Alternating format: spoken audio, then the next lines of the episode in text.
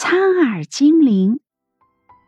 苍耳是一种圆圆的、表面带着小刺的草球，在公园的草丛里，有很多苍耳精灵聚集在那里。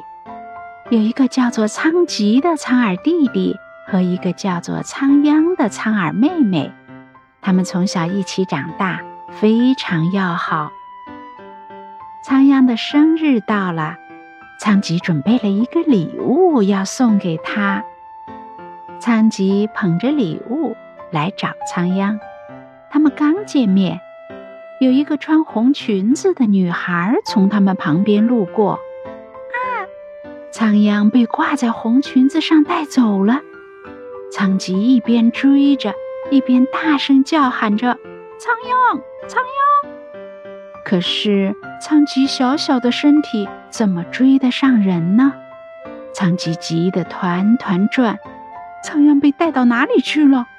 这可怎么办？带走苍央的小姑娘是卷卷。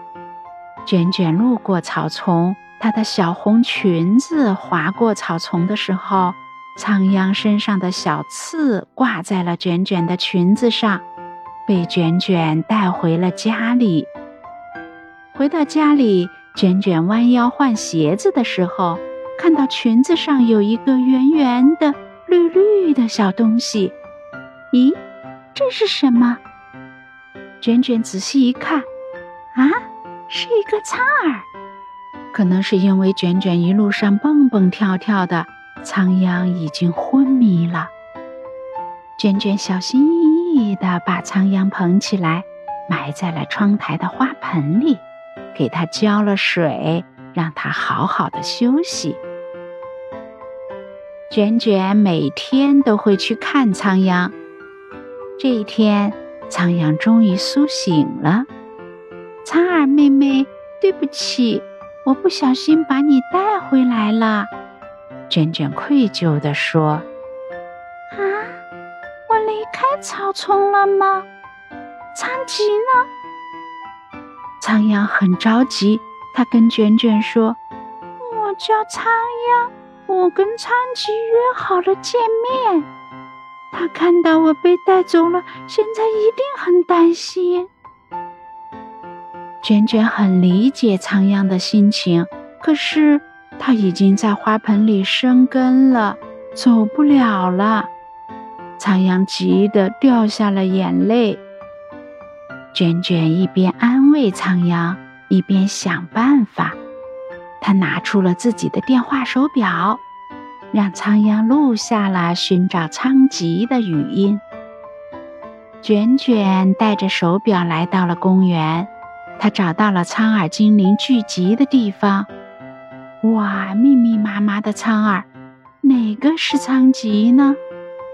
卷卷把手表的声音调到最大，开始播放仓央的录音。仓吉。我是仓央，听到请过来。